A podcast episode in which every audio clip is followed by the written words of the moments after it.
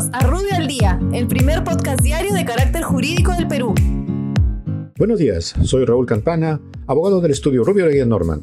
Estas son las normas relevantes de hoy, martes 22 de septiembre del 2020. Trabajo y promoción del empleo. El Ministerio de Trabajo autoriza excepcionalmente la presentación de certificados médicos particulares que excedan el plazo de 30 días hábiles desde su emisión a fin de no ser considerados como extemporáneos. Dicha medida se aplica a los certificados médicos emitidos 30 días hábiles anteriores a la declaratoria de emergencia sanitaria, así como a los que se emitan durante la vigencia de dicha emergencia.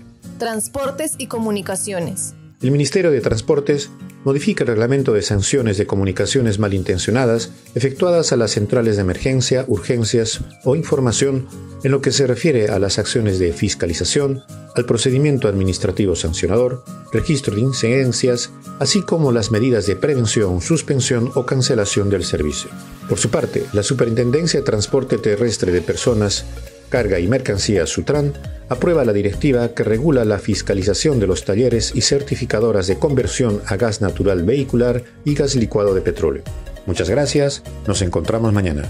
Para mayor información, escríbenos a comunicaciones.rubio.pe. Rubio, moving forward.